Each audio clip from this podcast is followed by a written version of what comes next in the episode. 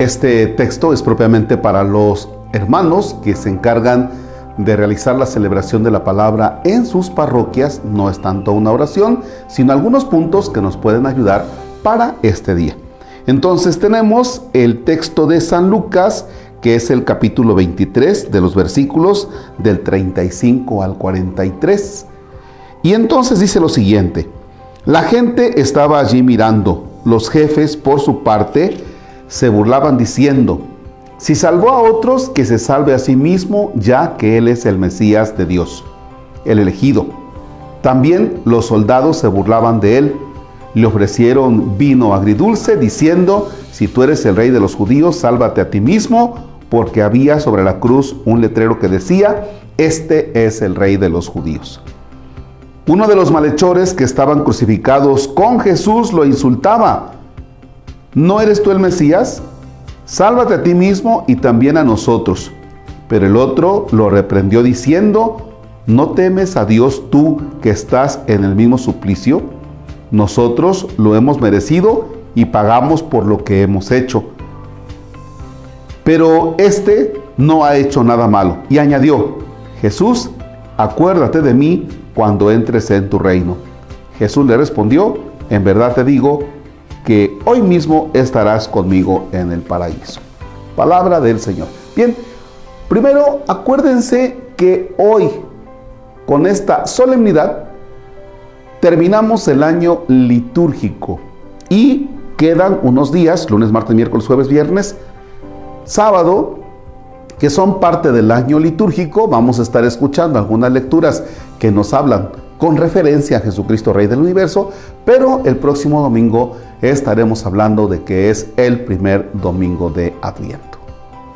Es importante resaltar que a diferencia del cómo nosotros entendemos la figura de un rey, que es el que tiene oro en su cabeza, que es el que tiene eh, carruajes, que es el que tiene todo un equipo de seguridad, que es el que tiene muchos sirvientes, en este caso descubrimos a un rey crucificado.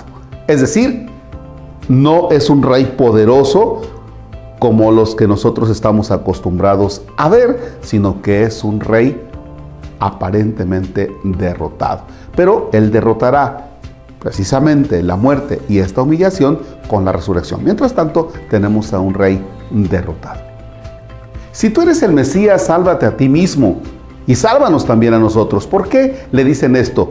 Porque ellos tenían una idea totalmente equivocada de lo que es el mesianismo. ¿Quién tenía que ser el Mesías para ellos? Para ellos el Mesías tenía que, hacer, tenía que ser alguien fuerte, que actuara con dureza y que terminara sacando al imperio romano de toda su región. Por eso esperaban un Mesías que fuera fuerte, espectacular y que actuara con violencia. Y entonces ahora no tenemos a ese tipo de Mesías. El mesianismo de Jesús es un mesianismo de paz.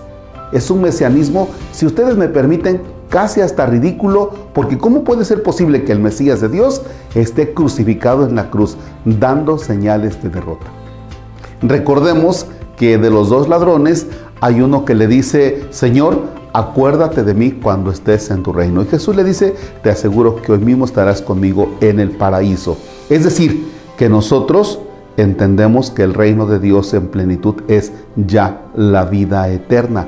Pero, ojo, interesante aquí, no hablemos solamente del reino de Dios y que vamos a estar con Jesús, con Él en su reino, allá en el cielo y ya todo será bueno, sino que ya desde aquí, desde la tierra, nosotros tenemos que ir construyendo el reino de Dios. Nosotros quienes, todos los bautizados, estamos llamados no a esperar ya el cielo y hasta allá ser felices. No, ir construyendo el reino de Dios desde aquí, desde la tierra. ¿Y cuáles son esas características del reino de Dios que tenemos que ir construyendo? Justicia, paz, verdad, amor y vida. De tal manera que, por ejemplo, si un niño está construyendo el reino de Dios, que es vida, pero si no está cuidando su vida porque no se pone el suéter que le dice la mamá, entonces debe tener cuidado ese chiquillo porque no está construyendo el reino de Dios que es vida. Si una persona eh, que dice mentiras y es católico tiene que cuestionarse porque entonces está diciendo mentiras cuando el reino de Dios es verdad. Pero les recuerdo, no vayan a aprovechar los ejemplos para tirarle a su compadre, a su comadre de la comunidad, porque eso no se vale. Ánimo y que tengan bonito domingo. Disfruten las comunidades a las que vayan. Gracias, Padre Marcos.